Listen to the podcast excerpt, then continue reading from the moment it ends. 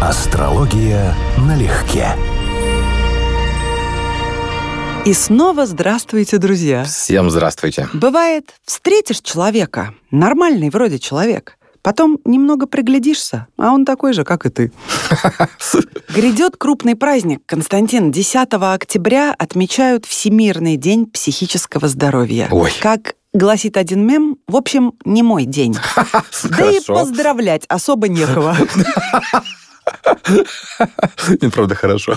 Скажи мне сразу, что отвечает за психическое нездоровье в целом, без диагнозов? Как мы считаем, в астрологии это светила Луна, в частности. Она описывает эмоциональную, психическую адаптацию, вопросы восприятия, фокусировки внимания и вообще любой эмоциональный опыт, как он усваивается. Поэтому чем ей хуже в карте, чем она более проблемная, тем в большей степени это идет с искажениями. Поэтому с этой точки зрения, поскольку большинство людей не имеет идеальной Луны в карте, вот этот знаменитый афоризм, что все делятся на больных и необследованных, он уже как-то астрология оправдывается. А вторая сторона медали – это Меркурий. Меркурий у нас описывает текстовую, вербальную тему, так называемую вторую сигнальную систему, то есть мышление на уровне слов, текстов и понятий. И вот как бы либо то, либо другое, а вот настоящее психическое расстройство – это когда есть комбинация неудачная и там, и там, и Луна, и Меркурий, плюс что-то еще, и плюс дом, который отвечает за психические зависимости типа 12 В той или иной степени мы все с оригинальностью, да, но когда именно у человека есть ярко выраженный внутренний конфликт между содержанием, текстом, эмоциональной сферой,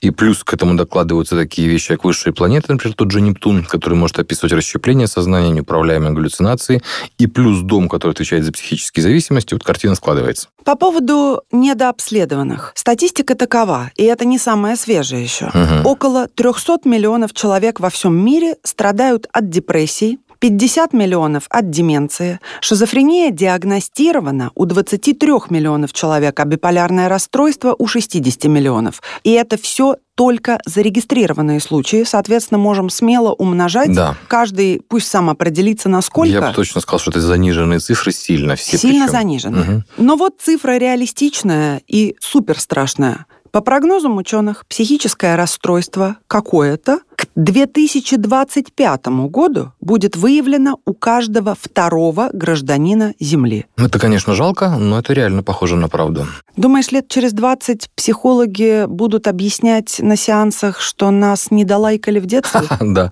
Возвращаться в историю, да, и лайкать первую аву. Но ты в мунданных прогнозах видишь столь массовое явление и, в принципе, атмосферу будущего в контексте психического климата планеты? Как минимум один явный фактор, который действует сейчас, у нас уже точно есть. Нас Нептун идет по рыбам, это достаточно давно, он скоро выйдет из этого знака. Тем не менее, это время, когда мистика, фантазии, иллюзии, обманы, самообманы, вот все эти вещи, по сути, путаница логическая, имеет приоритет над рациональной информацией, над девой, над противоположным знаком, который сейчас не задействован никак. А кроме прочего, выход Нептуна в Овен, следующий знак через несколько лет, это выход в символический первый дом человечества. То есть это станет буквально лицом нашего мира. А поэтому с Нептуном вместе станет очень значимой темой и химии, и веществ, и стимуляторов, и виртуальной реальности, и психически больных, и всякого рода людей, которые живут в своей собственной реальности, не всегда адекватные, настоящие, ну и так далее. То есть это еще на 14 лет после этого. То есть оптимизма в этом плане особо как бы у нас нет. Кроме того, я понимаю, что поскольку медицина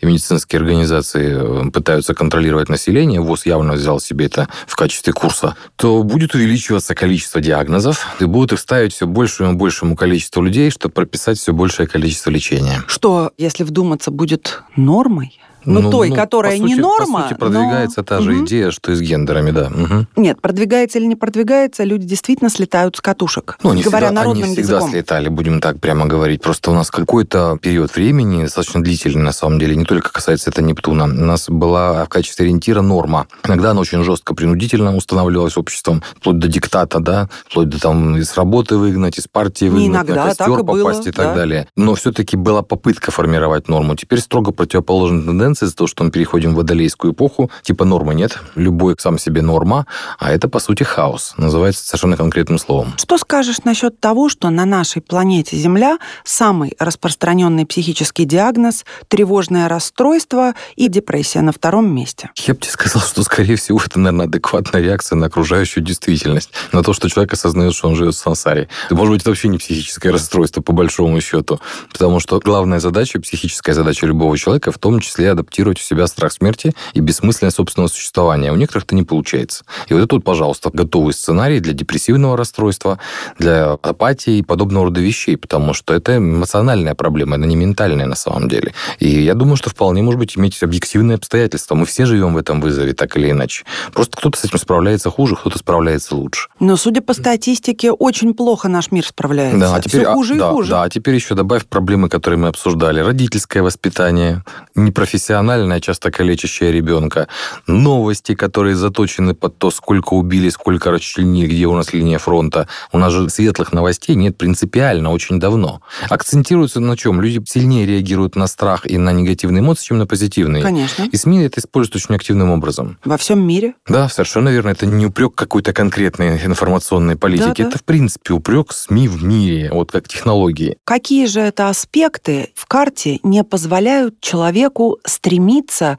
к такому естественному чувству, как радость и удовольствие от жизни? Например, ситуация, при которой Луна в карте, ну так, берем абстрактный вариант, который наиболее был ожидаемый. Луна в карте имеет проблемные аспекты, проблемные положения, не имеет гармоничных. У человека вообще нет опыта врожденного, он просто не может его адекватно усваивать. К состоянию покоя, расслабления, адаптации, отпускать какие-то эмоции. Ну, там, например, Тау квадрат. Луна в квадратуре там, с Ураном, Плутоном, 65-66 год. Ну и пусть с той стороны будет еще Сатурн. Вот, пожалуйста, маниакально-депрессивный психоз вполне себе годная тема. Или, допустим, в принципе, аспекты Луна-Плутон напряженные, они как бы всегда будут вызывать гиперэмоции, но при э, наличии гармоничных сочетаний человек хотя бы сможет выкарабкиваться, у него есть с чем сравнить. Поэтому Луна однозначно в этом вопросе будет важна. Если точно так же поврежден Меркурий, тоже не имеет гармоничных эмоций. У человека нарушение не эмоционального порядка, типа депрессии, за которую, кстати, отвечает Сатурн, а нарушение логики, нарушение системного мышления. То есть у него буквально, например, логика используется для того, чтобы оправдать его эмоциональное состояние. Обычно мы там принимаем какое-то решение, как-то на него реагируем. А здесь может быть другое. У человека эмоциональный фон негативный, и он избирательно выбирает ту информацию, которая этому соответствует, и считает, что она является причиной. То есть тупо путает причину и следствие местами. И вот проблемный Меркурий может работать так. Когда эти вещи плохо сочетаются друг с другом в комплексе, в неудачной конфигурации аспектов, это прям серьезная проблема. Но из хорошего, что уже совершенно не стыдно наносить визиты психотерапевту или психологу, это теперь считается и правильно, и полезно, и об этом можно спокойно говорить вслух, как все-таки стигма, да, немножечко начала рассасываться, по крайней мере, в городах-миллионниках точно совершенно. И у более молодого поколения. То есть понятие психической гигиены так же, как и физической, как люди наносят визиты стоматологу, Мгм. гинекологу, Мгм. урологу и так далее, кардиологу, Мгм. следят за собой, точно так же периодически приходят хотя бы даже выговориться, чтобы рассказать, выплеснуть на человека Мгм. за свои личные деньги то, чем ты не хочешь перегружать людей близких, друзей, не хочешь такой степени откровенности или такой меры эмоциональности негатива. Ну, теоретически, да, на практике я отношусь к этому скорее умеренно негативно. То есть очень частая ситуация, при которой та же самая психотерапия проблем не решает, а зато вызывает ощущение зависимости, и человек просто разделяет, один из немногих, кто разделяет твою точку зрения на вопрос, и клиент попросту не отдает себе отчета, что терапевт разрушает его жизнь. Но он, будучи человеком, который разделяет совместную с клиентом реальность, становится очень ценным. И то, что жизнь ухудшилась, мы ему прощаем, потому что других у нас таких, кто нас понимал бы, просто нет. А то, что мы ему платим, забывается начисто. На мой взгляд, вот вопрос гигиены, да, это то же самое, вот как правильно сказала, как чистить зубы. То есть человек этим должен заниматься сам. Вот если он прям совсем не справляется, да, вот тогда возникают нюансы. Но это вот для людей, у которых есть ярко выраженная неспособность это сделать. И как можно быстрее с этой зависимости нужно соскочить. Потому что, еще раз, в нормальном, здоровом состоянии мы должны быть автономны.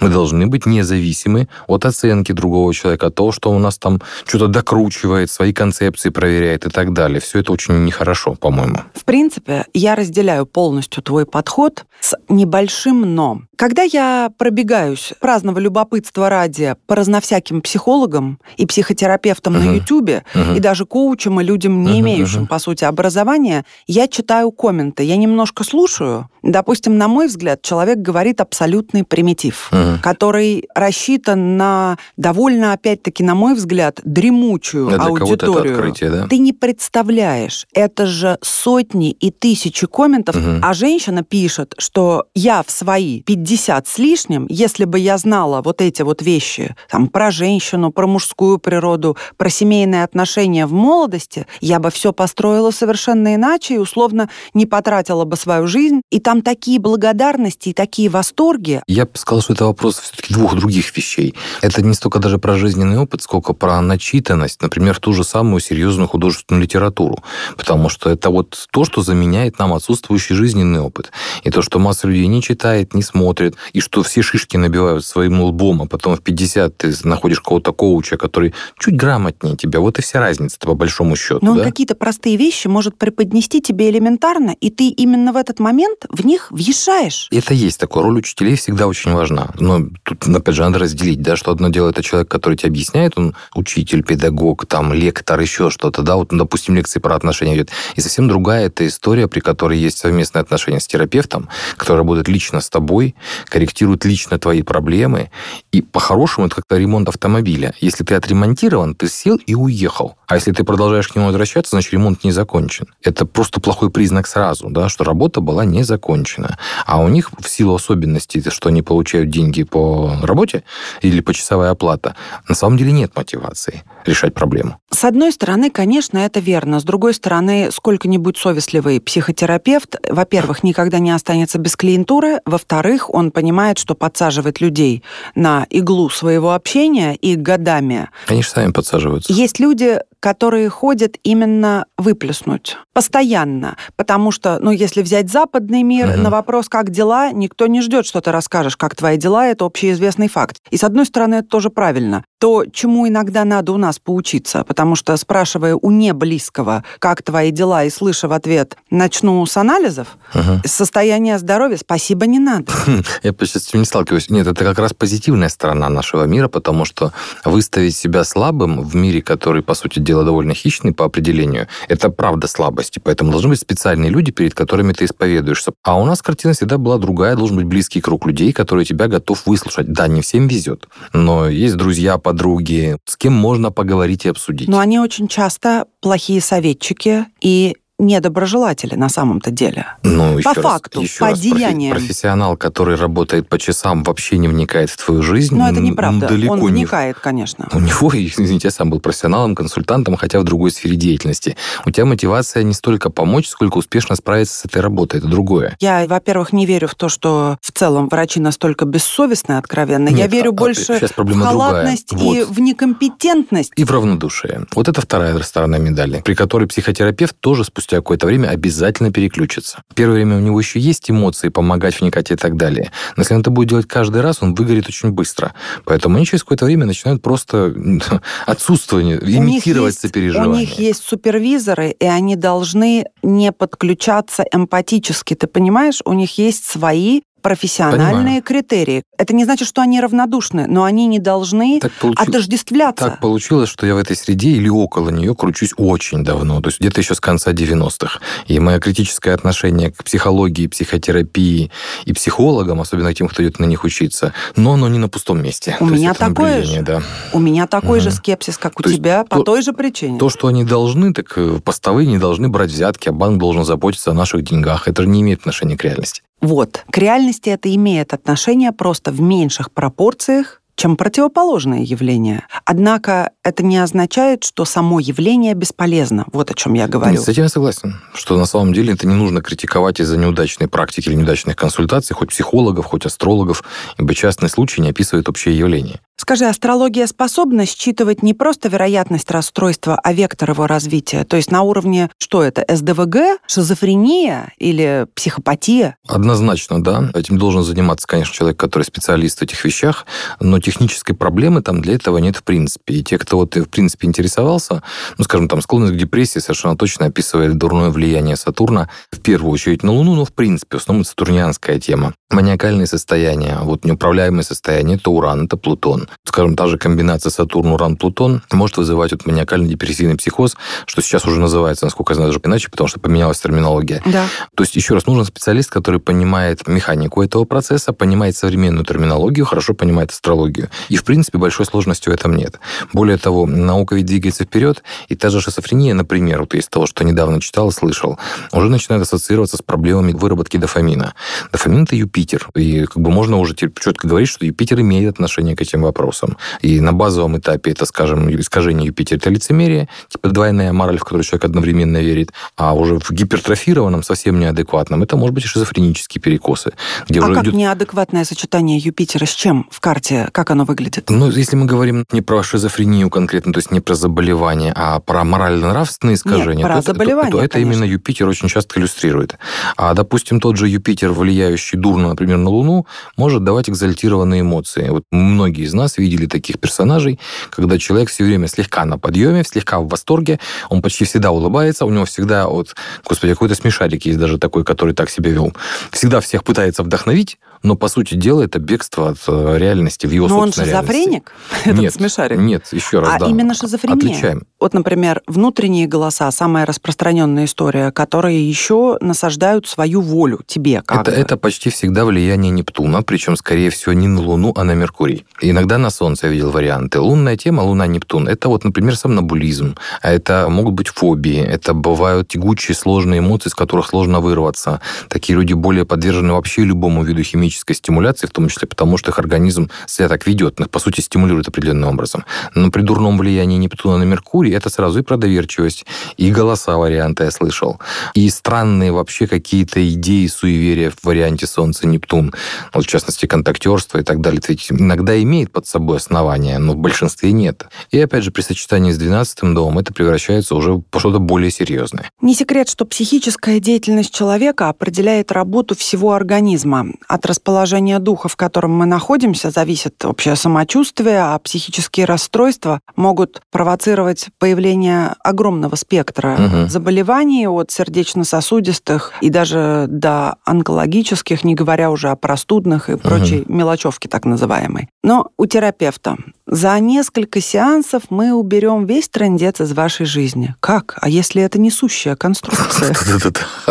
Именно. Все до единого мои знакомые, проходившие психотерапию, не продвинулись ни на шаг, о чем сами мне и говорили. Я не хочу, мы уже с тобой обсудили, uh-huh, я uh-huh. не хочу сказать, что все это бесполезно. Uh-huh. Это скорее к тому, насколько непросто найти классного специалиста, способного помочь. Я уверена, что в тяжелых ситуациях все-таки даже сама возможность выговориться, выплеснуть, услышать какие-то верные слова, uh-huh. ставящие тебя немножечко на место или твою точку сборки, размазавшуюся, uh-huh. чуть-чуть подбирают, что это действительно польза. Не говоря уже о том, что да, может специалист и прописать прописать тебе какие-то вспомогательные препараты. Я имею в виду легкие, но которые тот же гормональный фон поставят на место. В общем, какие-то рекомендации. То есть mm-hmm. все это да. Но вместе с тем считаю, что квалификация огромного количества психологов просто не выдерживает никакой критики. И mm-hmm. вот сложилось у меня такое впечатление, что очень часто на психфаке идут люди, которые живут в большой иллюзии, что они способны кому-то помочь разобраться, но на самом деле у них не хватает даже банальной эрудиции и знания о человеке и о мире, чтобы прикасаться к таким материям. Как бы это ни звучало. Даже с тобой спорить не буду. Я тебе больше скажу. Во-первых, да, что мы не осуждаем психологию. Та же самая история с астрологией. Что и там, и там нужно элементарный жизненный опыт и мудрость, и специальные знания пограничные какие-то, связанные не только с теми концепциями, которые ты осваиваешь, а умение стыковать это с реальностью в других областях. Но вот мой опыт общения с психологами, опять же, достаточно длительный, потому что и друзья, и знакомые, и приятели, и вот масса в жизни как-то так постоянно. Я даже хотел, на самом деле, диссертацию по психологии защищать, та жизнь сложилась так, что защитил по философии. Очень часто складывается впечатление, что на психфак идут люди, которые хотят решить свои проблемы. Там 90 с лишним процентов эти проблемы решить не может, но зато они научаются, как взаимодействовать с другими и как им объяснять, какие у них проблемы. Происходит очень часто даже просто перенос. То есть человек со своими сложностями психическими проецирует эти проблемы постоянно наверное, почти любого клиента. Ну, классика — это анекдоты про Фрейда, у которого все было, все фрейдистское, да, все фаллическое, да, за редким исключением, что, извини, дочка, бывают сны, просто сны. Но ведь сапожник без сапог не всегда плохой специалист. Надо что-то сказать и в защиту. Равно как врач, выпивающий, не означает, что он плохой нарколог. Совершенно верно. Астрология считает, что здесь вообще больше упирается все не в квалификацию, а в совместимость. То есть человек может быть очень квалифицированный, но в силу того, что его манеры, его подача, ваша неспособность договориться, например, в течение там, терапевтической сессии, приводит к тому, что клиент просто не справляется с эмоциями или не доверяет врачу, или не может выполнить его инструкции. То есть отношения окажутся непродуктивными, а может быть даже вредными. С другой стороны, это может быть вообще не профессионал-психолог, это может быть просто не глупый человек, человек какой-нибудь, с кем у вас хорошая совместимость. И через его слова, даже через его поступки, может быть, даже не вам лично адресованные, но в силу удачной синастрии будет делать какие-то глобальные выводы о себе. Вот и это будет хорошим, абсолютно хорошим согласна. учебным материалом. Я поэтому говорю, что не стоит преувеличивать. Мне не очень нравится эта идея всех на психотерапию. Это просто мода современная, причем не очень здоровая. Не, ну про всех это громко сказано. Но реально проблема в том, что люди не успевают взрослеть. Нас общество выбрасывает во взрослый мир как неспелые продукты. То есть кто-то успел, да, дозреть.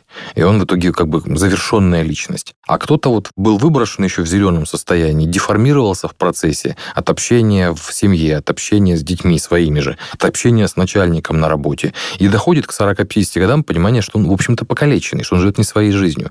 А время идет. И начинают возникать вопросы. Типично после 30 в солнечном возрасте, в середине жизни. А, собственно, где я? Работа — это не я. Семья — это тоже как бы у меня так случилось исторически. Помнишь, мы как-то обсуждали одного такого персонажа, который абсолютно здоровый по описанию психически, но он не понимает, зачем он живет. Да, про апатию это Да, было. это может быть вообще тяжелой формой. Или алкоголизм на этой почве может возникнуть у того, кто склонен. Или еще какие-то вещи совершенно нездоровые. Друзья, я хотела бы поделиться в рандомном порядке тремя простыми выводами, вынесенными мной из жизни. Если не можете на что-то повлиять, расслабьте тело, наберите воздуха побольше в легкие и выдохните со словами «Да и пошло оно!» И вспомните, какие вы у себя любимые, единственные, бесценные, со всей искренностью. Жизнь ведь такая короткая, очень немногое стоит того, чтобы терзать себя понапрасну, если мы не говорим о реальных психических заболеваниях. Второе – это если все же вы погрузились в сумрак, не надо молчать. Я верю в то, что надо поговорить с кем-то близким, добрым, умным или обратиться за помощью.